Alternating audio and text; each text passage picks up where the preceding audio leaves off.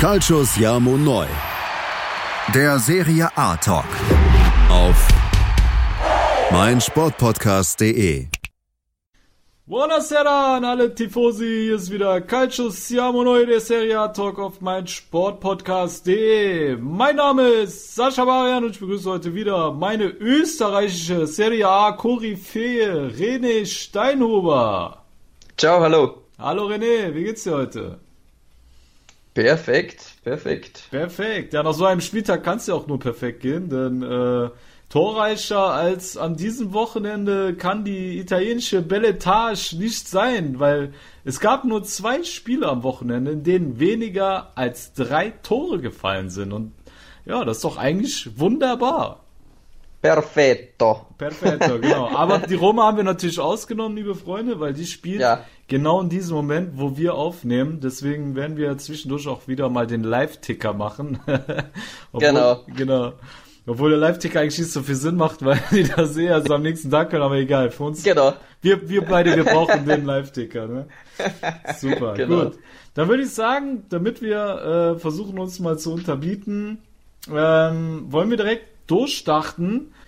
Denn Inter traf im heimischen San Siro auf Sampdoria Genua und gewann in einer attraktiven Partie, die extrem durch eine extrem hohe Intensität äh, geprägt war. Ähm, ja, man kann sagen, in spektakulären fünf Minuten ähm, das Spiel, ne? weil in ja. diesen fünf Minuten ist eigentlich dann alles passiert, obwohl es vorher auch schon ähm, wie gesagt, es gab eine hohe Intensität, es, es war attraktiv anzuschauen, aber Strafraumszenen gab es eher wenig in der Partie. Aber in diesen fünf Minuten kam dann alles en masse, hatte man das Gefühl so, ne? Und ja. genau. Und das 1 zu 0 durch äh, De Ambrosio fiel dann in der 73. Spielminute nach äh, Vorarbeit von Perisic. War ja wohl klasse gemacht yeah. von der Perisic, ne? Sehr, sehr starkes Spiel vom Kroaten und auch die, die, äh, die Vorarbeit der Assist. Also hat mir sehr, sehr gut gefallen und hat eine Menge Dampf gemacht. Da über den linken Flügel war wieder der Peresic, den man von der Vorsaison eigentlich kennt. Also mhm. richtig gut. Ja, also die Vorarbeit hat mir auch sehr gut gefallen, aber hat auch ansonsten, wie du schon sagst, eine gute Partie gemacht. Und De Ambrosio dann im, im, im Stile eines Mittelstürmers, wie er da einläuft und den Ball reinmacht zum 1 zu 0, sieht man auch nicht so oft vom, äh, vom Außenverteidiger. Ja, und dann nur drei Minuten später war es dann der eingewechselte Gabbiadini, der quasi aus dem Getümmel heraus den zwischenzeitlichen Ausgleich erzielt. Ja, da herrschte kurzzeitig absolutes Chaos in der Inters-Defensive und der nutzte dann ähm, die Szene aus und, und, und schloss kurz nach seiner Einwechslung das 1 zu 1. Ja. So, so wirklich äh, jemanden einen Vorwurf machen kann man eigentlich nicht in dieser Szene, ne?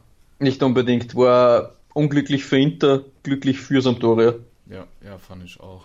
Ja, und dann wiederum zwei Minuten später ist dann Raja Nainggolan da, der ja, seinen Worten von letzter Woche Taten folgen ließ und nach einer Ecke das entscheidende Siegtor per Distanzschuss erzielte. Dein Statement zum Belgier? Ja, toll übernommen. Also den Ball noch so flach zu halten und aufs Tor zu bringen. Wo also das Tor war spektakulär. Man, der Ball war etwas verdeckt. Mhm. Der Skriniar, da hat es ja auch den Videobeweis noch gegeben, wenn der Skriniar im Abseits gestanden wäre, wäre es aktiv gewesen. Mhm. Aber trotzdem musst du den Ball mal so übernehmen und war wieder eine starke Leistung des Belgiers, muss ich sagen. Ja, also schon langsam ja. kommt er etwas besser in Fahrt. Ja. Äh, unsere Diva. ja, Diva.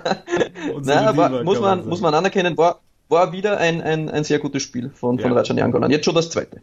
Ja, ich glaube, äh, Nainggolan ist on verge, wenn er so weitermacht. Und ich fand das allein schon bezeichnend, dass äh, Toyota Emil Audero nicht mal richtig reagiert hat. Ne? So hart ist er unten eingeschlagen. Und ja, es scheint wohl so, dass er jetzt langsam auch mal so ein bisschen als Führungsperson vorangeht. Ähm, die Frage, die ich mir gestellt habe in diesem Spiel, weil ich das Gefühl hatte, dass da so ähm, ein Ruck durch die Mannschaft geht. Man, man dachte, es geht um die Champions League oder so, oder ähm, weiß ich nicht, da würden zwei Mannschaften gegen den Abstieg spielen, so hoch war die Intensität. Und ich hatte irgendwie das Gefühl, als ob die Mannschaft gegen Icardi spielt. Wie siehst du das, René? Also mir hat Inter ohne Icardi sehr, sehr gut gefallen. Sie sind meiner Meinung nach seit langem wieder als richtige Einheit auf dem Platz gestanden. Sie waren kompakt, sie waren aggressiv, sie kreierten viele Torchancen. Ähm, ja, also momentan kann man das vielleicht sogar etwas so sehen. Also dass die, die Mannschaft befreiter aufspielen kann, äh, wenn Icardi nicht dabei ist, ebenso Spieler auch wie Beresic und Neangolan, die ein bisschen in der Kritik gestanden sind, mhm. nutzen dies, die, die, das gerade ein bisschen aus, dass da der ganze Fokus, das ganze, die Meteoritenschauer prasseln auf Icardi ein und im, im, im rundherum können alle anderen schön weiterarbeiten und ja, allen anderen mhm. tut es scheinbar gut, mhm. dass da der Fokus auf jemanden anderen liegt. Mhm. Da, da ja ähm, so viel passiert ist letzte Woche, René, lass uns doch mal das Thema Icardi für die Tifosi nochmal chronologisch aufrollen, weil da so viel passiert ist, ähm, dass wir eigentlich ja ein, eine Übersicht schuldig sind für jeden. Äh, ja, ja, da, boah. Ja, das wird nicht eine ordentliche Auflistung jetzt. genau. Dann würde ich sagen, fangen wir mal an mit dieser Chronologie. Ich habe unter Punkt 1 mir notiert, Icardi verliert das Kapitänsamt bei den Nerazzurri. Ja, das war die erste Meldung, die reingekommen ist. Und Bergomi, die Interlegende, hat sich zu dieser Thematik dann auch gleich geäußert und hat gesagt, Icardi die Kapitänsbinde abzunehmen, ist wie ein Kind zu bestrafen. Kapitän zu, zu, sein bedeutet nicht zuerst auf das Feld zu gehen und dann die Wimpel auszutauschen, sondern das bedeutet vielmehr jeden Tag als Beispiel voranzugehen auf und abseits des Feldes. Und das vermisst er bei Icardi. Ja, das sind äh, gute Worte, vor allem abseits des Feldes. Äh, ja, ja, gut. Da hat genau. er in der Vergangenheit ja schon so einiges. Äh, er und seine Wander. die sowieso. die sowieso. Die sind ja, ja, die sind halt ein Duo. Man, ja, das, ist, ist halt auch so. Icardis Pech. Aber er hat sich die Frau halt auch rausgesucht. Also, ähm, ja. Ich habe echt das Gefühl, als wenn die so sein Kryptonit wäre. Ne? Wenn ich die beiden sehe, sehe ich in Icardi eigentlich nur so ein Sklave von ihr. Ne? Die, ich sehe die nicht auf Augenhöhe so. Der ist, der, der ist ihr Sklave, so kommt mir das vor, ne? Ja, es wirkt, es wirkt echt so, ja. Hast du die beiden im Stadion gesehen, auf der Tribüne, dieses Bild? Ich weiß nicht, das war so, keine Ahnung, der sah unglück, so unglücklich aus neben dieser Frau. Meine Fresse, also, der tut sich da echt keinen Gefallen. Aber wie du selber sagst, er hat sie sich ausgesucht, ne? Ja. das ist jetzt sein Karma, was ihn, glaube ich, bestraft. Aber, mal weg jetzt von dem Karma, Punkt 2 habe ich mir notiert. Brozovic liked den Beitrag, dass Icardi kein Kapitän mehr ist, weil Inter hat das natürlich auch offiziell gemacht und dann geht äh, Mannschaftskamerad Marcello Brozovic hin und liked den Beitrag, was ja nicht gerade nach äh, Harmonie innerhalb der Mannschaft ähm, riecht. Du sagst es, ja. Es gab ja schon Gerüchte, dass es da einen Bruch in der Kabine gegeben hat. Gab da mal Gerüchte mit Berisic und Icardi, scheinbar auch andere Teamkollegen. Natürlich war es auch nicht förderlich. Eben wieder die Wanda hat sich ja mal geäußert, dass Icardi zu wenig gute Flanken bekommt. Das war natürlich auch ein Angriff auf Berisic. Ja, und Brozovic leicht, liked dann die Sache auch noch. Da sieht man dann schon, dass ein Bruch mit den Spielern geschehen ist. Ja, ja absolut. So, dann habe ich unter Punkt 3 notiert. Icardi sagt das Euroleague-Spiel gegen Rapid Wien ab. Ja, äh, der Sportdirektor äh, Ausilio wurde dann gefragt bei der PK von Rapid Wien, ob Icardi denn verletzt sei. Ja, ja. ja. Und er sagte dann, er hat ganz normal am Training teilgenommen, war in der Kaderliste und danach machte Icardi seine Entscheidung. Und auch Spalletti hat sich in der PK ähm, dann geäußert und hat gesagt, seine Nichtteilnahme am Rapid-Match. Was hat das für eine Begründung? Und dann sagt er, es war nicht die Entscheidung des Trainers, also, okay. sondern es war nur die Entscheidung vom Spieler. Er wurde nominiert, ja. aber er war sehr enttäuscht, verständlicherweise ein bisschen, dass man ihm die Bände abgenommen hat. Ja. Und danach war es ebenfalls das, wie es auch schon Ausilio bestätigt hat, die Entscheidung des Spielers. Nicht mit nach Wien zu, fahren zu wollen mit seinen Teamkollegen und das ist boah, schon harter Tobak, muss ich sagen. Also da verweigern, ein Auswärtstrip in der Euroleague. Puh, das ist einfach ja, nicht professionell. Das ist nicht professionell. Das ist, genau, steht, absolut. Ja, da steht sein Ego ihm selbst im Weg. Sein Ego ist ihm wichtiger wie, wie das Wohl der Mannschaft. Und das ist dann wieder, finde ich, so sinnbildlich dafür, wie Icardi jetzt reagiert. Damit ja. zeigt er quasi, dass er abseits des Platzes nicht professionell ist und dass er kein Vorbild ist, weil ein ja, vorbildlicher richtig. Profi hätte gesagt, okay, ich akzeptiere die Entscheidung des Teams. Jetzt ich, erst recht. Jetzt erst recht, richtig. Ja, genau. Ja? Und genau diese Einstellung hat äh, Icardi nicht. Äh, der Sportdirektor hat dann auch noch danach gesagt auf die Beweggründe, warum man ihm die Binde abnimmt. Er sagt, es sind sehr ernste und stichhaltige Gründe. Mhm. Ähm, näher ist er nicht darauf eingegangen. Also das hat er quasi so im Raum stehen lassen. Mhm. So genau wollte er sich dann nicht in die Karten schauen lassen. Man mhm. kann ja es auch nicht Icardi vollkommen nackt vor einer äh, menschenvollen Bühne ausziehen und dann, ja, man braucht ihn ja trotzdem noch ja, in einer gewissen Hinsicht. Ob jetzt noch auf dem Feld oder am Transfermarkt, das wird sich weisen, aber ähm, Inter ist trotzdem in einer gewissen Hinsicht noch abhängig von Icardi. Mhm. Ja, auf jeden Fall. Und was beim, bei, beim Rapid-Spiel jetzt auch noch interessant war, war, ja. Äh, die Interkurve ist ja ohnehin schon länger gegen Icardi aufgrund seiner Biografie, äh, mhm. äh, was da alles geschehen ist. Und die machten dann beim Rapid-Spiel ganz klar Werbung für Sami Handanovic und besangen ihn da und dort minutenlang. Ja, es gibt stimmt. nur einen Kapitän für sie. Und ja, ja, sie wollten auch nochmal unterstreichen, wie richtig die Entscheidung quasi ihrer Meinung nach war, dass da Icardi abmontiert worden ist. Um Gottes Willen, ja. Ja, du hast recht, das habe ich mitbekommen. Da habe ich mir auch schon gedacht, oh Mann, das spitzt sich langsam echt zu. Also ich weiß nicht, wie Kali da nochmal Fuß fassen will. Es ist, da läuft gerade alles gegen ihn, ne? Das ist ja. echt Wahnsinn. Aber machen wir weiter in unserer Chronologie.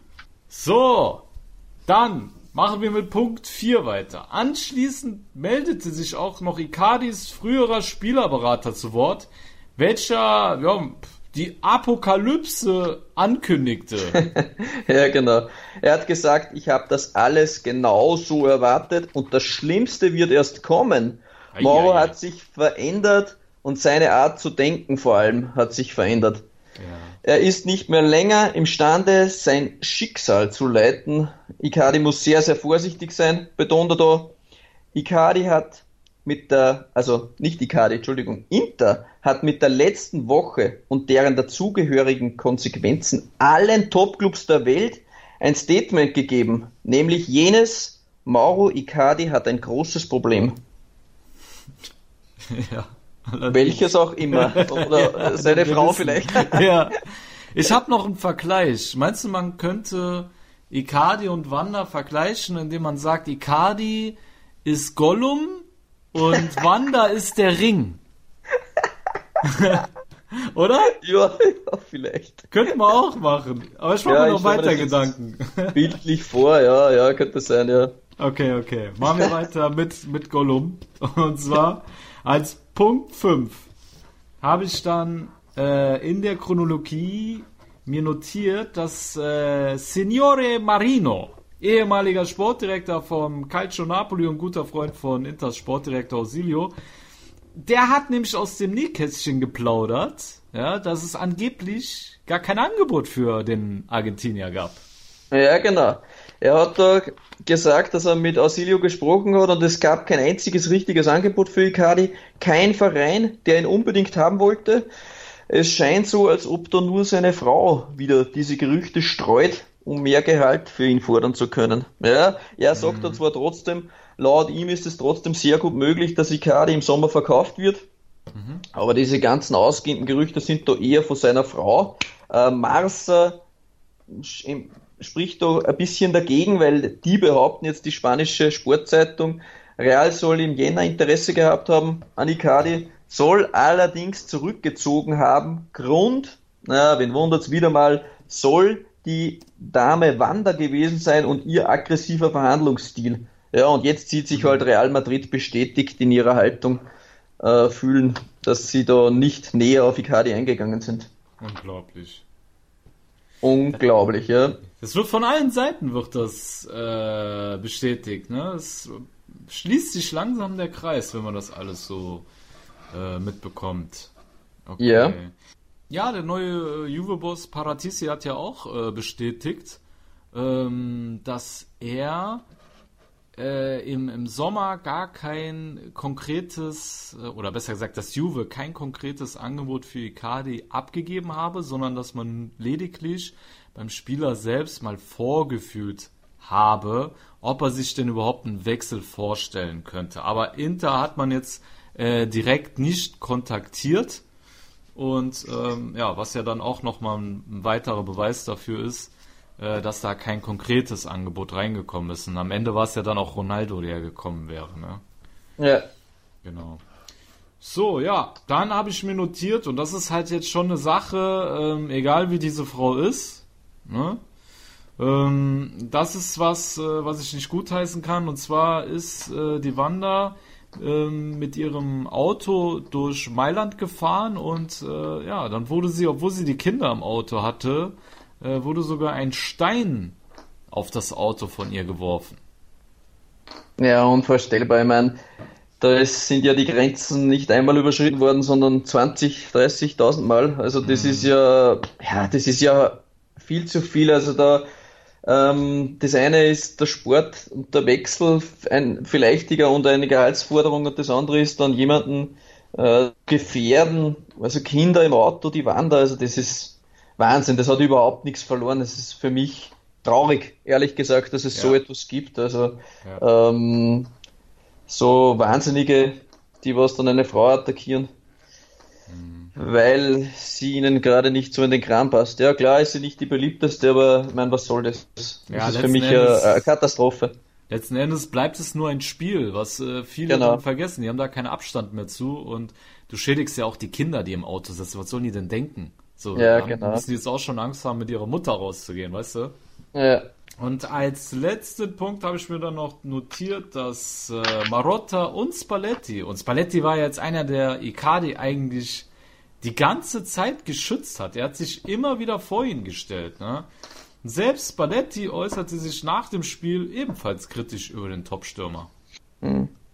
Ja, Spalletti sagte, er habe es sehr geschätzt, dass Icardi im Stadion war, aber noch mehr geschätzt hätte es natürlich, wenn er nach dem Spiel auch noch zu ihnen in die Kabine gekommen wäre. Und das hat Icardi leider nicht gemacht. Ja. ja. Äh, Marotta hat dann ebenfalls nochmal angesprochen auf die Armbinde gesagt, ja, die Armbinde ist nicht nur symbolisch, die Person, die sie trägt, muss auch als Anführer betrachtet werden. Und das ist nochmal ein Seitenhieb natürlich gegen Icardi, der da nicht als Anführer betrachtet werden kann.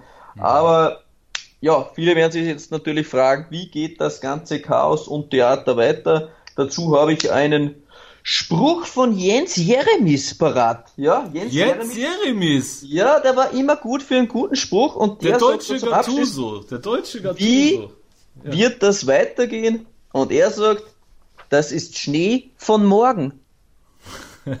Schnee von morgen.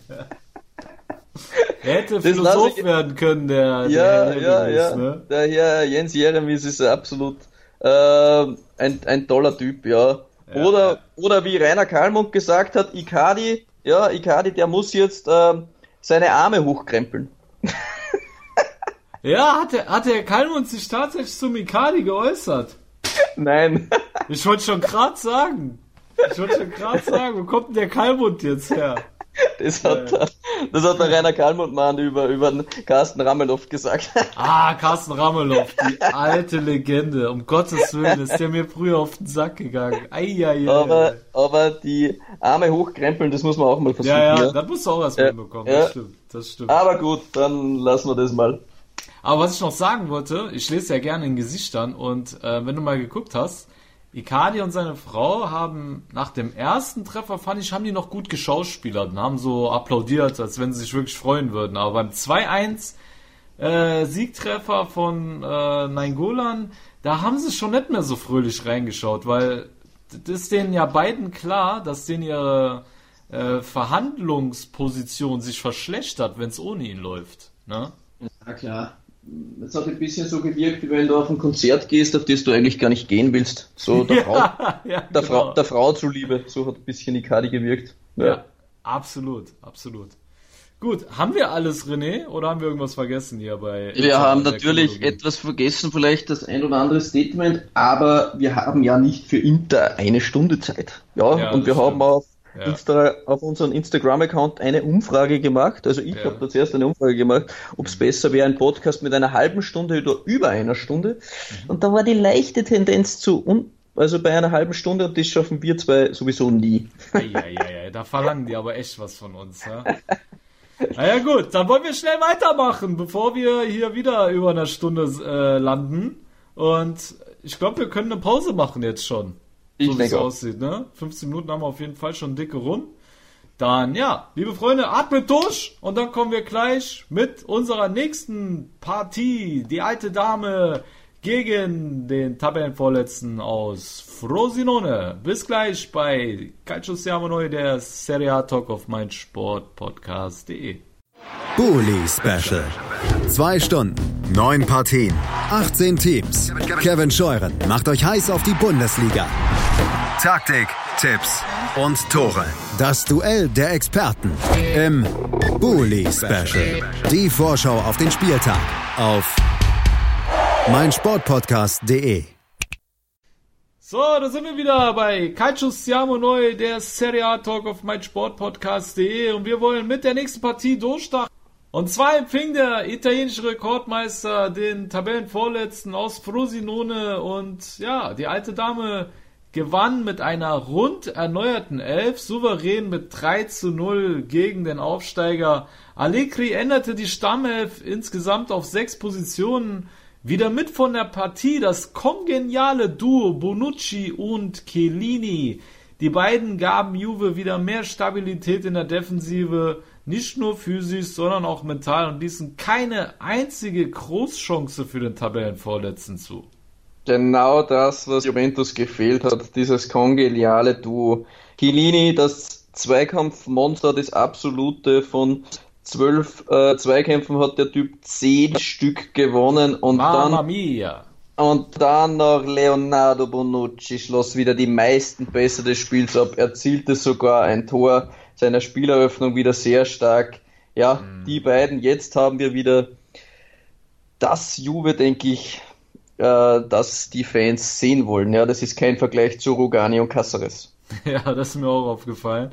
Und ja, auch dank äh, Bonucci kam Emre Can äh, besser auf der 6 zur Geltung, ne? da er halt auch äh, die Unterstützung des Innenverteidigers hatte im Spielaufbau. Und ähm, ja, wenn man sich äh, nochmal erinnert, wie, wie sehr er gegen Lazio noch in der Bredouille war, angesichts des immensen Pressings, was die Römer da an den Tag legten, äh, war, wirkte der Deutschtürke wie ausgewechselt, oder? Ja klar, der Gegner war jetzt äh, schwach, muss man auch sagen, aber es ja. war für mich äh, Emre Cans bisherige vielleicht beste Leistung. Er hatte auch äh, die meisten Ballabnahmen des Spiels und gewann die meisten Duelle des gesamten Spiels mit 13 Stück. Also auch die Statistiken mhm. waren von Emre Can sehr, sehr stark. Gute Leistung von ihm. Nachdem wir beide beim letzten Podcast noch über einen möglichen Abgang Dyballas äh, philosophierten, äh, ließ Allegri die Bianconeri diesmal im 4-3-3-System auflaufen und bot den jungen Gaucho als Rechtsaußen auf. Was denkst du, René? Hat dieses Modell Zukunft in deinen Augen? Ja, wir haben letztens überlegt, ob man Djukic und Ronaldo oder Dybala und Ronaldo, was da besser passt. Mhm. Warum nicht alle drei versuchen? Also mir hat's sehr, sehr, sehr gut gefallen. Mhm. Dybala, man braucht nur an seinen Strahl zum 1-0 denken. Oh, also, das war ein Megator. Mama ja, absoluter Wahnsinn. Ja. Es ist von Ronaldo, aber auch Dybala war war grundsätzlich sehr, sehr stark, meiner Meinung nach. Er war der genaueste Passgeber im gesamten Spiel mit 93 Prozent, das musste mal machen, äh, hat die meisten Chancen des Spiels kreiert und schloss mit Bonucci der gemeinsam 67 Pässe, also die meisten Pässe des Spiels auch noch ab. Hat mir sehr, sehr gut gefallen, ja, Ronaldo ohnehin wieder on fire, äh, baut seinen Vorsprung da in der Torschützenliste. Nein, es ist gleich geblieben auf zwei Tore, auf Quagliarella und auf Zapata den ausgebaut, aber Biontech hat ja nachgelegt. Mhm. Also Ronaldo war auch wieder gut in den Zweikämpfen, mhm. auch wieder defensiv stark gearbeitet. Ja, mhm. na, Ronaldo ohnehin, aber Mandzukic, ja, ist ganz, ganz ein wichtiges Element für Juventus und muss da natürlich auch erwähnt werden. Es war von Mandzukic ein starkes Spiel, toller Assist dann auf Ronaldo. Mm, mir haben die drei richtig gut gefallen. Mhm. Ja, ähm, fand ich auch auf jeden Fall. Ähm, trotz alledem, ich möchte nochmal auf die äh, Personalie Balle eingehen, ähm, weil, ja, weil ja auch immer wieder Gerüchte aufkommen, dass er trotz ja. alledem den Verein verlassen möchte im Sommer.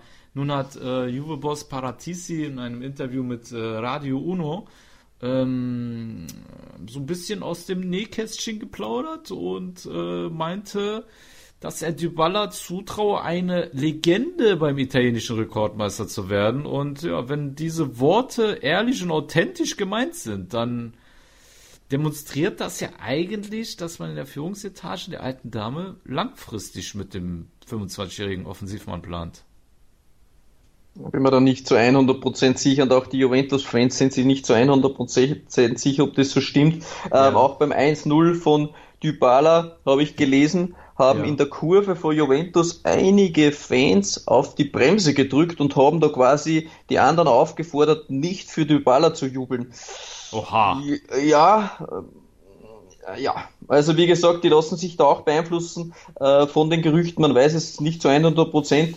Ähm, ein klares Liebesbekenntnis in den letzten Wochen äh, ist auch für Dybala ausgeblieben. Mhm. Äh, klar ist er nicht so zufrieden, wie es ja. läuft für ihn. Ja. Er will sich ja auch weiterentwickeln, ne? Genau. Das kann man ja auch nachvollziehen.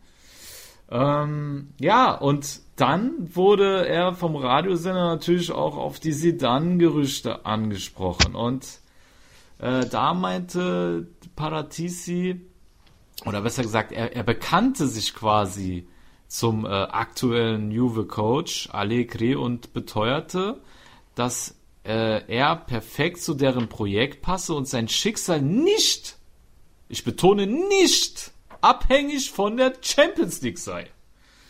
Also mich überrascht diese Aussage, René. Weil ich war mir eigentlich schon relativ sicher, dass äh, beim Versagen in der Angelegenheit Champions League äh, sie dann dann auf dem Thron sitzt im Sommer. Was denkst du darüber? Ja, aber er kann jetzt auch nicht so den massiven Druck aufbauen auf Allegri und sagen, ja, wenn wir die Champions League nicht gewinnen, bist du weg.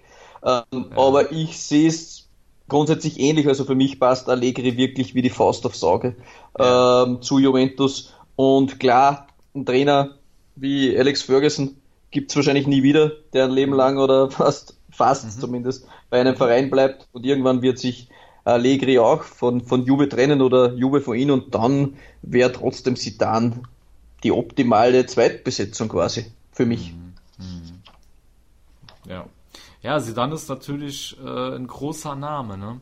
Ehemals, ehemaliger Juve-Akteur. Genau. Und äh, ja, als Trainer natürlich sehr, sehr begehrt. Also er hat trotz alledem, obwohl er noch nicht diese Erfahrung hat, die ein Allegri hat, ähm, ja, er hat halt schon drei Champions League Titel gewonnen und das ist halt schon, das ist halt genau das, was Juve will, ne? Ja, das ist dreifache Ausführung und das äh, ist mehr als Juventus der gesamte Verein hat. Ja, ja richtig, richtig. Also, das ist eine ordentliche Hausnummer. Ja, also ich, ich bin mir auch noch nicht so sicher, ob, ob man das für voll nehmen kann, was äh, Paratisi da äh, zu Radio Uno zum Besten gegeben hat. Und ähm, dann wurde er auch noch angesprochen äh, auf den Dybala-Salah-Tausch, der von einigen Medien da, ähm, wie soll man sagen, wo einige Medien schon drüber berichtet haben, der im Sommer angeblich äh, stattfinden soll.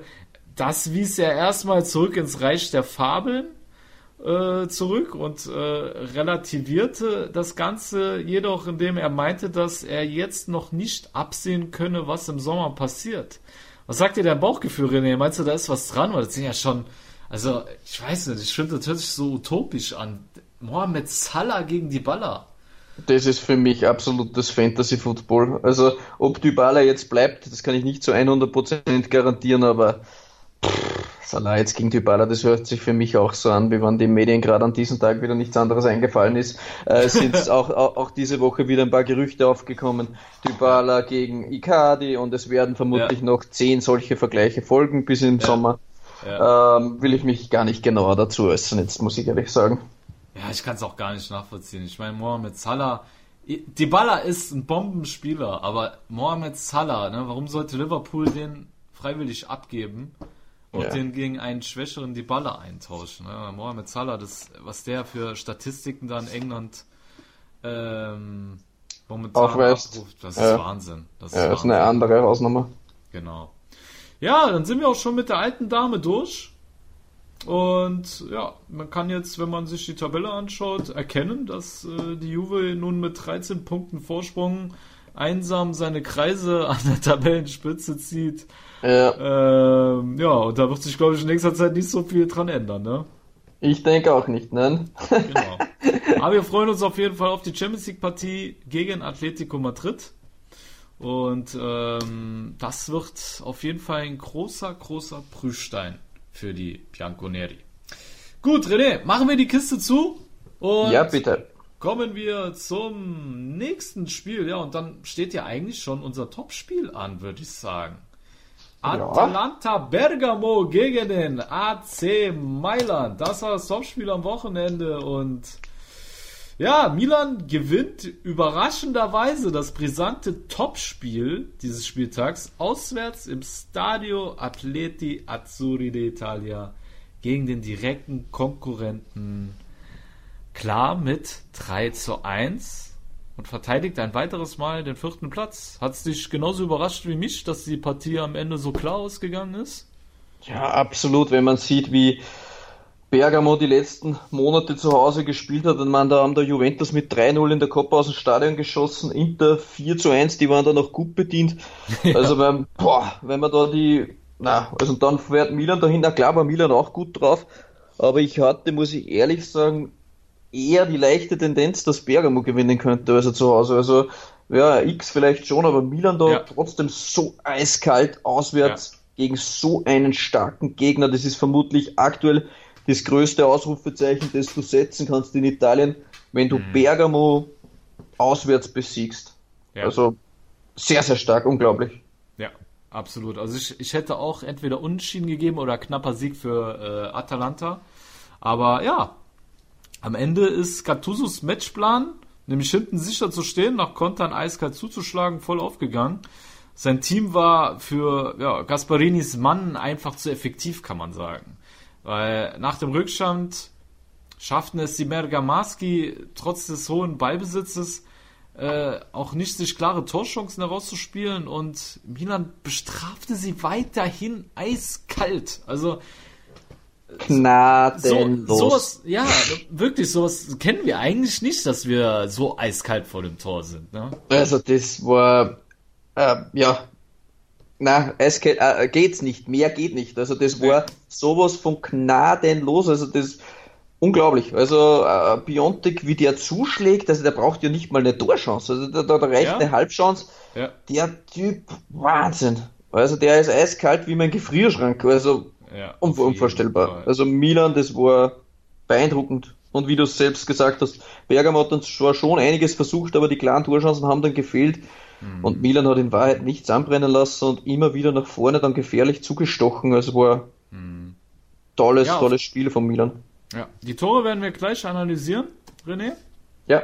Aber vorher wollen wir noch äh, auf den Mann des Spiels eingehen, ja, der zweifelsohne Christoph Piontek heißt, welcher einen historischen Rekord aufstellte, denn kein Stürmer in der Geschichte der Rossoneri konnte äh, so schnell sechs Tore für seinen neuen Arbeitgeber erzielen wie der 23-jährige Pole.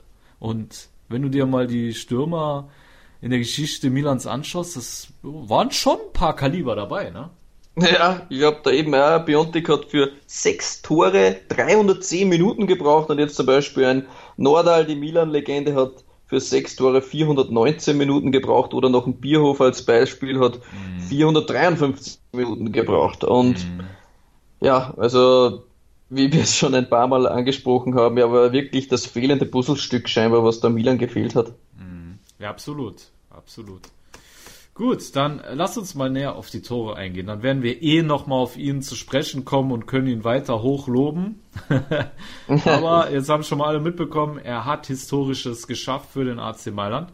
Aber fangen wir jetzt mal an mit dem 1 zu 0. Und zwar ging ja erstmal die äh, Gastgeber in Führung. Ne? Mhm. Und zwar, ähm, ja, beim 1 zu 0 in der 33. Minute durch den Schweizer Remo Freuler sah die sonst so kompakte Defensive äh, der Mailänder nicht so sattelfest aus. Ja, zuerst bringen sie dann den Ball nicht richtig weg und dann dribbelt sich da Ilicic auf die Grundlinie und lässt dann Rodriguez sehr, sehr schlecht aussehen. der hat den Sau alt aussehen lassen, alter Schwede, ey. Der fällt da um wie ein Bahnschranken. Ja, und ja, ja. ja, Ilicic legt dann, ja, wo soll er sonst hin? Spielt in den Rückraum und da muss man dann auch sagen, ja, da muss normalerweise auch einer vom zentralen Mittelfeld hat dann auch aufpassen auf die mitrückenden Mittelfeldspieler und Freuler steht da freistehend. Donnarumma dann eigentlich noch mit einem großartigen Reflex, aber ja, selbst er kann da in überragenden Form den Ball dann nicht mehr rausfischen. Ist absolut wie du sagst, ne? Ich habe auch genau beobachtet, du siehst, dass die Viererkette schon fast im Fünfer positioniert ist. Was aber jetzt nicht so schlimm ist, weil da waren halt auch, äh, ich glaube, drei äh, Bergamo-Spieler gewesen. Ja, Wahnsinn, wie Bergamo den 16er besetzt. Ja, ja, ja, ja, also. absolut, absolut. Und, und dann siehst du, Paketa und Shalanulu gehen lässig durch den Strafraum, während Ilicic Rodriguez einen Knoten in die Beine dribbelt. Ne? Ja, die zwei waren auch begeistert. Also vor allem bei ja, ja, genau. Der, der, zaubert ja auch gerne, dass ich dieser Ilicic, der gefällt mir. Genau, genau, genau. Und anscheinend waren sie so paralysiert durch äh, dessen Dribbelkünste, dass sie vergessen haben, die Passwege zuzustellen. Und äh, eins habe ich auch gefragt, wo war eigentlich Franck Cassier? War der im Urlaub in Afrika oder wo war der gewesen? Bei McDrive. McDrive. Ja, anscheinend. Ich habe geguckt, ja, wo ist dieser Cassier? Er war einfach nicht da. Ne? Von, der also, äh, von der Bildfläche verschwunden, ja. Ja, ja, einfach weg. Und äh, der hat natürlich auch gefehlt und ja, dann machen es Paketta und Chalnulo auch nicht gut. Ne? Also wie du selber schon äh, wie heißt es, erörtert hast, da hätte der Abstand zwischen Abwehrreihe und Mittelfeld erstens kleiner sein müssen und man hätte die Passwege zustellen müssen. Und das hat Ilicic auch wirklich sehr, sehr gut gemacht. Und ja, das Tor war dann auch ähm, in der Phase des Spiels verdient und auch schön rausgespielt, das muss man schon zugeben. Ja, ja und dann in der 46. Minute zu einem psychologisch wichtigen Zeitpunkt, kurz vor der Halbzeit, ähm, ja, kam er wieder, der Pistolero, nach einer Traumflanke von Ricardo Rodriguez, der trotz seiner Knoten in den Beinen eine wunderschöne Flanke aus dem Halbfeld auf den Polen äh, zirkelte und ja, er macht dann technisch dermaßen anspruchsvoll das 1 zu 1, dass mir die Spucke weggeblieben ist, René. Ja, mir auch. Also eigentlich habe ich da schon damit gerechnet, dass der Schiedsrichter zur Halbzeit pfeift. Ja. Und dann packt Rodriguez da aus dem Halbfeld eine Flanke aus. Man sieht schon, äh, Biontek, wie, wie er ihm andeutet, er will die Kugel haben. Da befindet er sich aber noch gut drei Meter hinter Jim City und mhm. sticht dann im Vollsprint vor dem Ende, der aber eigentlich ein sehr, sehr gutes Spiel gemacht hat, muss man sagen. Also das ja. war ja. Äh, bis dorthin vollkommen fehlerfrei und hat da den Polen komplett abgemeldet. Und dann lässt du ihn für eine Millisekunde aus den Augen und er bestraft dich sofort. Also aber wie er René, den Ball übernommen hat. Aber René, hat, hat er ihn wirklich aus den Augen lassen? Er klebte an ihm. Er war da. Aber ja. Piontek hat den Ball einfach technisch perfekt reingemacht und das, obwohl er eigentlich vom Körper, das Tor stand ja schon fast in seinem Rücken und irgendwie hat er den Ball dann mit dem, was war das, mit dem Innenriss weitergeleitet? Ja, ja, es war mit dem Innenriss sogar. Also es Unfassbar. war absolute technische Fähigkeit. Ja, es stimmt, er ist, er ist eigentlich eh ein Mann, aber er hat ihm halt Er war da, ja, die, der Albaner war paar, da. Die paar Zentimeter Vorsprung, die er gehabt hat, damit er quasi den ersten Kontakt nehmen kann, ja. Ja, man kann ihm da jetzt auch keinen schwerwiegenden Vorwurf machen. Für mich hat er äh, trotzdem ein sehr, sehr gutes Spiel gemacht und ja. ja, mit dieser Klasse, das kannst du einfach nicht zu 100% verteidigen. Ist so, also wirklich, ich muss wirklich sagen, ich habe sowas sehr lange nicht mehr bei uns gesehen und Wahnsinn, was eine Technik dieser Der hat. Pistolero hat seine Pistolen gezückt. Aber wirklich, aber wirklich, der hat da wirklich äh, äh, wie, wie, nennt man das nochmal? So Scharfschützengewehr, die haben ja auch immer so ein Objektiv. Nennt man das Objektiv? Mhm. Kimi und Korn, oder? wie? Das ist das Visier aus der Kimme und Korn, da wo du so durchsiehst quasi. Ja. Ah ja, genau, Visier, genau. Der hat sein Visier sehr scharf eingestellt, der Pistolero. Das muss man ihm auf jeden Fall zugestehen. Ja, und dann, nur zehn Minuten später, war es dann Hakan Çalhanoğlu, der endlich mal aus der Distanz ein überragendes Tor erzielt und damit die Führung für Rot-Schwarz sicherte. Ähm, laut meiner Erinnerung hat er doch gegen Arsenal London in der Euroleague das letzte Mal aus der Distanz getroffen, oder? Das war ein ordentlicher äh, Granate auch gegen Arsenal. Ja, Ob es das letzte Mal war, will ich jetzt mich nicht hundertprozentig drauf festlegen, aber es ist schon sehr, sehr lange her, ja. Und es also kommt extrem selten vor im ja. Mailänder Trikot, dass er seine Stärken, nämlich diese Distanzschüsse, äh, in Tore ummünzt, oder? was verwundert eigentlich bei dieser Schusstechnik, die er hat, ja. Hakan Çalhanoğlu. Also zuerst kommt eine Flanke in die Mitte und hatte Bur ja erklärt da wirklich katastrophal vor die Füße von Hakan Çalhanoğlu, muss man sagen. Aber ja. der trotzdem mit einem sehr, sehr starken ersten Kontakt nimmt den Ball mhm. dann auch gleich extrem stark mit und dann kommt ein Strahl, ja, keine Ahnung, wie man ihn sonst nur kennt beim Feuerlöschen von der Feuerwehr. Also ja, der knallt das Ding ins lange Eck. Also äh, da hatten sie nachher noch überprüfen müssen, ob da ein Loch ist im Netz. Also, boah, ja, ja, was da war der ganze Gerät. Frust des Türken aus den letzten Monaten, glaube ich, drin in diesem Schuss. Aber hat ihm auf jeden Fall sichtlich gut getan und ähm, ich fand es sehr bezeichnend, dass er als erstes zu Gattuso gerannt ist nach seinem Tor. Ja, derjenige, der immer die Stange gehalten hat. Ja. So viel ja. Kritik an, an, an, am Hackern ja. Immer wieder, Woche für Woche, die Fragen, warum er denn spiele. Ja, und ja. Gattuso hat immer gesagt, er hält sehr, sehr viel von ihm und er weiß, dass er viel mehr bringen kann. Mhm. Und jetzt ist er auch da wieder belohnt worden. Auch Gattuso, dass man an so einen Spieler festhält. Mhm. Ja. Er stellt sich da schützend vor seine Spieler. Ja, absolut, absolut. Dann kommen wir zum 3 zu 1, denn das 3-1 markierte dann wieder der Pistolero. Denn ja, der man höre und staune, nach einer Ecke, die übrigens von Chalanullo getreten wurde, per Kopf, ja, per Kopf, trifft. Absolute Premiere diese Saison, oder? War doch jetzt der erste, war es nicht der erste Eckstoß, den, der mal in ein Tor, ähm, wo mal ein Tor fällt? Oder habe ich das falsch? Auf jeden Fall war Milan die schlechteste Mannschaft nach Standards. Ob sie jetzt das erste war, aber es war auf jeden Fall die Statistik, dass Milan die wenigsten Tore nach Standards erzielt hat. Mhm. Und dann nach Kopfbällen auch sehr schwach. Und dann war es die doppelte Kombination gleich in einer Szene. Und was für mhm. mich dort bezeichnet war, die Spiel ist auch ein bisschen heruntergebrochen worden, anfänglich mhm. auf das Duell Zapata gegen Piontek. Mhm. Und das hat ja sowas von klar der Pole für sich entschieden und genau in dieser Szene dann auch noch bezeichnend, wo er da eigentlich gegen den übermächtig körperlich starken Zapata und gegen Berischer sich da durchsetzt und mhm. dann das Ding zum, zum 3-1 köpft. Ja. Wahnsinn. Ne? Wie der da einläuft vom Timing her, das war gar nicht zu verteidigen eigentlich, wie er da einläuft vom Timing. Ja. Wahnsinn. Ja, und ähm, nach dem klaren Triumph gegen, äh, gegen das starke Atalanta waren die Lobeshymne auf äh, Gattuso natürlich überwältigend. Ne?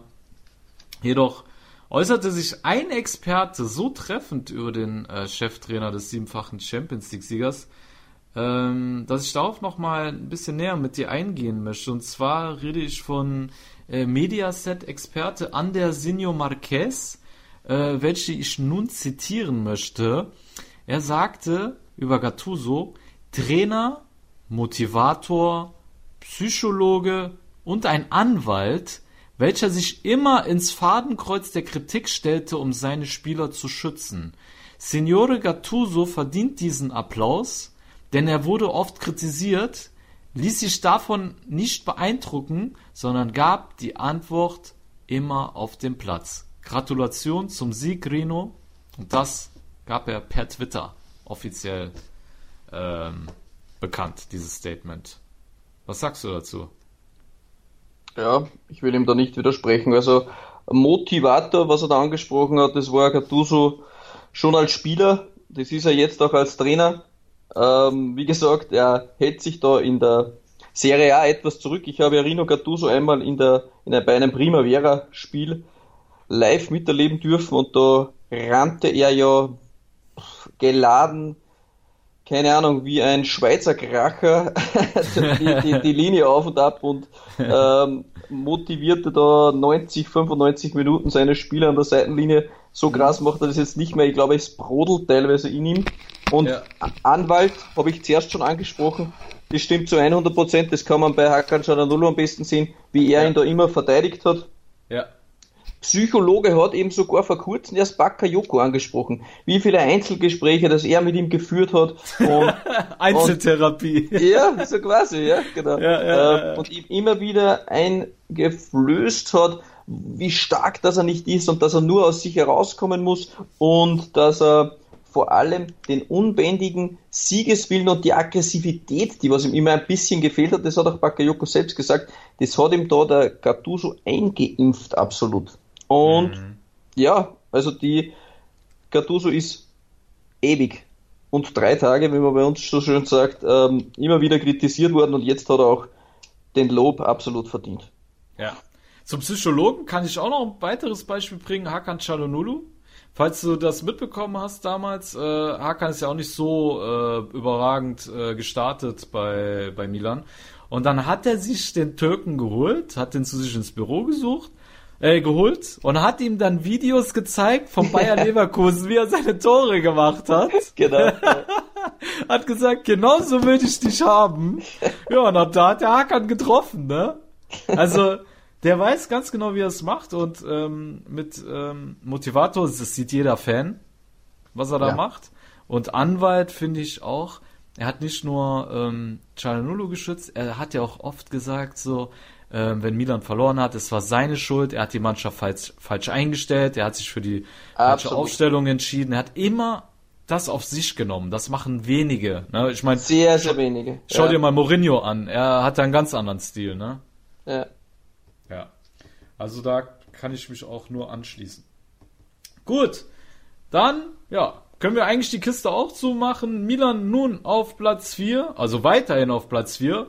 Ähm, aber jetzt mit vier Punkten Vorsprung vor Lazio und Atalanta. Lediglich die Roma kann den Rossoneri noch bis auf einen Punkt heute Abend nachziehen. Wie steht's denn eigentlich gerade? Wollen wir mal gucken? 0 zu 0, 44. Minute. Oha.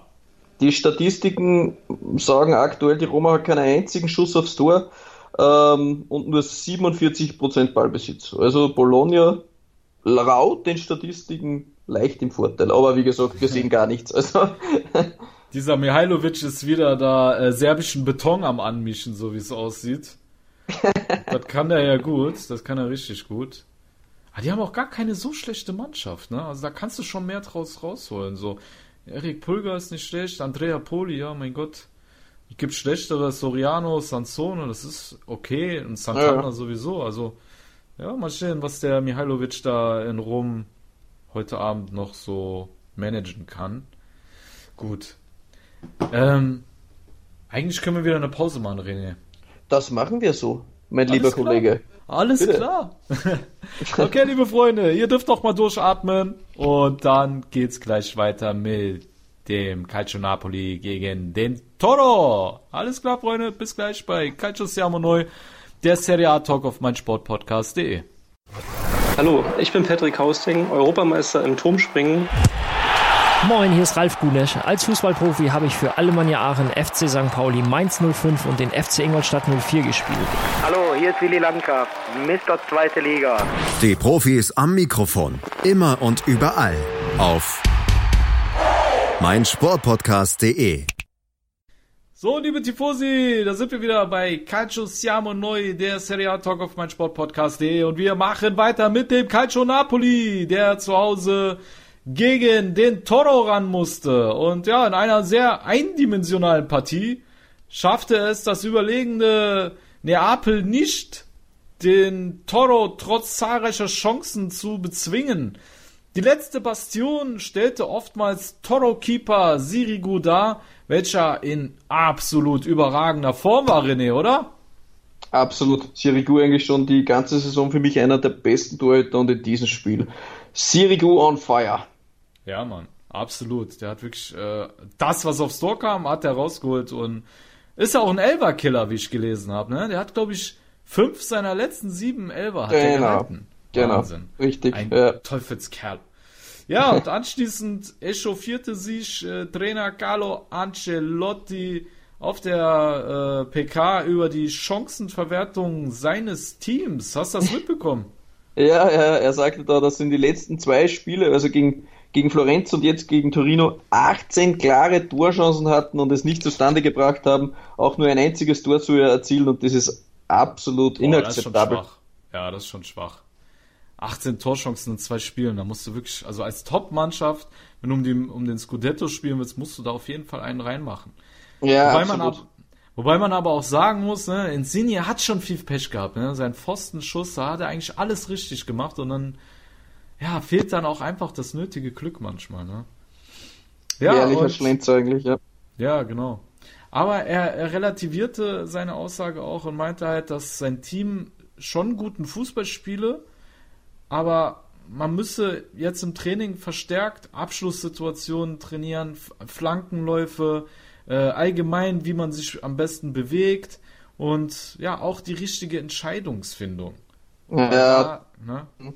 Ja, stimmt absolut. Der finale Pass kommt dann oft, oft nicht genau an und man kann dann jetzt nicht nur sagen, dass die Stürmer jetzt schuld sind, sondern ja, also das sind, sind Nuancen, die da verbessert werden müssen. Also ja, es fehlt nicht viel. Neapel spielt mit viel Leidenschaft, ähm, kreiert viel, aber wie gesagt, oft fehlt es dann an ein paar Prozentchen an der Passgenauigkeit vielleicht. Genau. Man kann eigentlich sagen, der Teufel liegt im Detail, wie man so schön sagt. Absolut. Okay. Ja, da, äh, hier sind wir jetzt ganz schnell fertig. Ne? Vielleicht äh, kommen wir unter der Stunde mal raus. Neapel, Toro, fertig, gut. Sind auch keine Tore gefallen. Können wir schnell weiterreiten. Ja, und da die Roma jetzt gerade spielt, können wir uns schon den anderen Partien widmen, nämlich die übrigen äh, Ergebnisse. Da sind wir bei dir mal ganz flott durch. Und zwar fangen wir mal an mit dem Cricket and Football Club Genua. Der gewann nämlich überraschend 2 zu 1 gegen Lazio Rom und besonders erwähnenswert ist, dass der Siegtreffer erst in der 94. Minute nach einem sehenswerten Distanzschuss von Domenico Crescito fiel. Hast du das Ding gesehen von dem? ordentliche Retter von halb links da, war boah, ein gescheiter Strahl. Also für mich war es jetzt nicht ganz so überraschend, weil Lazio ist momentan auch ganz schwer angeschlagen, so viele Verletzte. Ja. Also die haben momentan echt Schwierigkeiten da ähm, elf Mann aufs Feld zu bringen. Also ja, und Geno auswärts ist es nicht auch das leichteste. Sanabria wieder getroffen, der Typ Ja. ist auch on fire. Also Genua packt da immer wieder einen neuen Stürmer aus, der trifft. Der wandelt Ja, das schon so ein bisschen auf den Spuren von Pistolero, ne? Er hat jetzt sein drittes Tor im vierten Spiel erzielt. Ja, ich habe da ein cooles Bild gesehen, wo der, der, der Sanabria trifft und der Allegri, ah, Blödsinn, der Allegri, der Leonardo sitzt irgendwo und reibt sich so die Hände und sagt schon, wir, wir freuen uns schon, wir freuen uns Ja. schon auf den neuen Stürmer. Ja, ist aber wirklich so. Also irgendwie, äh, Genua ist ein sehr beliebtes äh, Einkaufsziel für den AC Mailand. Ja. Wenn man bedenkt, wenn wir das schon alles geholt haben die letzten Jahre, ne? Ja, mit mehr. Erfolg, mal mit weniger Erfolg, aber das ist auf jeden Fall so unsere Shopping-Meile, würde ich mal sagen. Gut, kommen wir nächst, äh, zum nächsten Spiel. Und zwar äh, Udine traf zu Hause auf den Tabellenletzten Chievo Verona und ja, gewinnt äh, mit 1 zu 0. Das äh, Siegtor erzielte der Pole Lukas Theodorczuk durch einen äh, Elfmeter. Nachschuss, Elfer Nachschuss was. Ja, genau, sagen wir Nachschuss. Genau. Und ja, erstes Saisontor für den ehemaligen Anderlecht-Stürmer, der aufgrund einer langwierigen äh, Leistenverletzung fast drei Monate weg vom Fenster war. Und ähm, ja, Udine auf der 15, Kevo weiterhin abgeschlagen letzter. Dann nächste Partie, Empoli schlägt souverän mit 3 zu 0 US Sassuolo. Nach drei Spielen ohne Sieg verliert das Team von Roberto De Zerbi verdient gegen den Aufsteiger, da man ja, defensiv einfach auch zu fahrlässig agierte. Und ja, Empoli befreit sich damit etwas aus dem Abstiegskampf und hat Bologna eingeholt. Ne? Also Mihailovic ist auch ein bisschen unter Zugzwang jetzt gerade in Rom. So, dann spielte Spal Ferrara zu Hause gegen die Fiorentina und verlor mit 1 zu 4. Die Viola seit sechs Spielen nun ungeschlagen. Und Petania erzielt sein neuntes Saisontor, René. Meinst du, aus dem wird noch ein Top-Stürmer? Nein. Nein. Nein. Er bleibt Absolut nicht. eiskalt. Nein. Nein, er wird da im Mittelmaß versinken sein Leben lang. Also mir tut's leid für Betania, aber mehr springt nicht raus für ihn. Also aber, er hat jetzt zumindest in den letzten drei Spielen immer getroffen. Ne? Ja. Das muss man ihm lassen. ja, nein. Aber du bleibst ja. bei deiner Meinung, Nein, ja? ich bleib bei meiner Meinung, nein, das wird nichts mehr. Was bei diesem, bei dem Spiel beeindruckend war, und das ging jetzt auch durch sämtliche Medien in ganz Europa, hast du das bitte gesehen? Spal macht das 2 zu 1 Ja. Die schießen das 2 1, der, der Schiedsrichter deutet auf die Mittellinie und dann checkt der Videobeweis und man denkt sich so, okay, vielleicht ist jetzt mit dem Tor irgendwas geschehen, irgendwas passt da nicht.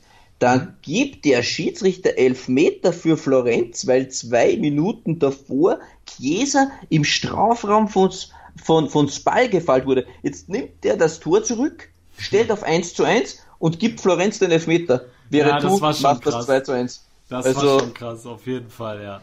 Ich habe mir sowas schon ein paar Mal gedacht bei Spielen, wenn ich es gesehen habe, äh, wo da eine kritische Szene war im 16. Und da habe ich mir gedacht, wie werden die das lösen, wenn danach mal jemand ein Tor schießen würde? Das war bis jetzt noch nie, jetzt ist es soweit gewesen. Ähm, Ja, also statt 2-1, 1 zu 2. ja, so schnell kann es gehen im Leben, ne? So, es gibt's aber auch nur Ja. in Italien. Also das ist äh, wirklich einmalig. Ja, weil der, der Kollege vom Videoassistent vermutlich kurz am Klo war, der hat das erst später checken können. Wahrscheinlich, wahrscheinlich. Ja. Ja, Spal jetzt auf der 16, die Fiorentina rutscht von Platz 10 auf die 8. Und dann kommen wir zur letzten Partie für heute. Cagliari Calcio spielt zu Hause gegen den FC Parma und gewinnt die Partie mit 2 zu 1. Nach drei Pleiten in Folge können die Sarden wieder punkten. Kutschka brachte Parma noch in Führung, doch dann schlug der italienische Nationalstürmer Leonardo Pavoletti die letzte Hoffnung Italiens in einem Doppelpack zu. St- Traurig aber wahr, ne? Obwohl wir haben noch Quagliarella. Quagliarella haben wir auch noch. Gott, mit was für Namen wir uns hier befassen müssen. Das Ja, traurig, ne? Schade, dass Kevin Lasagna nicht getroffen hat, sonst hätte man noch eine Granate. Ja, ja, Bei da Udine. hätten wir noch eine gehabt, richtig. Aber eins muss man dem Pavoletti lassen, der Typ ist in der Luft wirklich eine, ein Monster. Der hat ja auch schon wieder per Kopf getroffen und Ja, also für mich ist auch Bavoletto eine Klasse besser als ein Betania jetzt zum Beispiel. Also Bavoletto Ja, ist jetzt nicht, Fall. ist jetzt keine Lachnummer. Ja, also er ist ein solider Mittelstürmer, der gute Arbeit leistet, also das muss man schon sagen. Ja, aber er ist natürlich kein Topmann. Ja, nee, das muss man ihm lassen. Guck mal, seine Statistiken lesen sich auch wirklich gut. Er hat 19 Spiele bisher gemacht und hat 10 Scorer-Punkte gesammelt. Das ist schon gut. Es sind 9 Tore, eine Vorlage. Du kannst sagen, jeden zweiten Spiel trifft er. Das ist, ist ein guter Wert und dadurch, dass wir ja, in der Squadra Azzurra da nicht gerade so viel Auswahl haben, ist das ein interessanter Mann. Ja, traurig, aber wahr. aber ist halt so, ne? Ja, die Sarden auf jeden Fall auf Platz 14. Parma auf 12. Ja, und dann sind wir soweit durch, würde ich sagen. Mhm. Was sagt dir dein Gefühl? Wie viele Minuten haben wir? Ich glaube, wir haben jetzt tatsächlich, haben wir vielleicht wieder mal eine Stunde geschafft. Ich denke, es ist, ich denke schon. Ja, ich denke diesmal, mein Inter war schon krass lang. Wow. Ja. Es könnten Ja. 20, 25 Minuten gewesen sein. Ja, Juve, Mil. Juve Milan miteinander. Vielleicht auch 25 gemeinsam. Dann wären wir. Ah, und jetzt die letzten 10 Minuten. Ja, eine Stunde könnte, könnte sein. Ich habe jetzt noch ein kurzes Update. Ich habe da von einem Live-Ticker bei Roma Ja. gegen Bologna. Da steht, mit einem Pfeifkonzert werden die Hausherren in die Kabine verabschiedet. Es ist, nicht so, es ist nicht sonderlich verwunderlich, denn die Roma hat es in 45 Minuten nicht geschafft, einen einzigen Torschuss abzugeben und gefährlich zu werden. Wow, das ist krass. Sie können sich nur bei Olsen bedanken, dass es noch 0 zu 0 steht. Wow. Das, Wow. Ist, das ist ein Statement, ne? Und ich kann mich vor der Stärke von Bologna nächste Woche live überzeugen im Stadion gegen Juventus. Da bin ich dann schon gespannt, was da Mihailovic aus. Du warst jetzt gerade wieder mehrere Sekunden weg. Ich habe nur noch gehört, du kannst dich live überzeugen. Wieder Mihailovic, und dann warst du weg. Live überzeugen, wie der Mihailovic. Na, äh, schnitt, äh, weg. Man schneidet, man schneidet das komplett. Ja, okay. Ist egal. Okay, wie, wie haben wir dann aufgehört? Äh, Pfeifkonzert, weil die keinen einzigen Torschuss abgegeben haben. Genau. So war's. Was machen wir jetzt eigentlich noch? Hey, dies, dies, ähm, Feierabend. Feierabend, ja. Hätte ja von Serie A aktuell, der teilt uns nicht mehr. Der hat glaubt, einmal reicht, wir erwähnen den jedes Mal. Echt? Ja, der teilt uns nicht mehr. Serie A kompakt. Äh, AC Milan kompakt, glaube ich, jetzt auch ein, zwei Mal nicht. Die wurden aber mal gesperrt. Auf, Ja. auf, ja, weiß ich nicht. Aber wir können es trotzdem wieder erwähnen. Es äh, fällt uns ja kein Stein aus der Krone. Ja, ähm, ja, mach, mach dann einfach mal. Okay. Ich dachte, ich sag das dann noch an.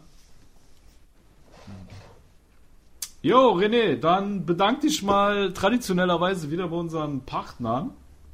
Serie aktuell Milan Total, AC Milan Kompakt, Italian Football Deutsch und Milan Total TV. Ich denke, wir haben unsere Kooperationspartner somit erwähnt.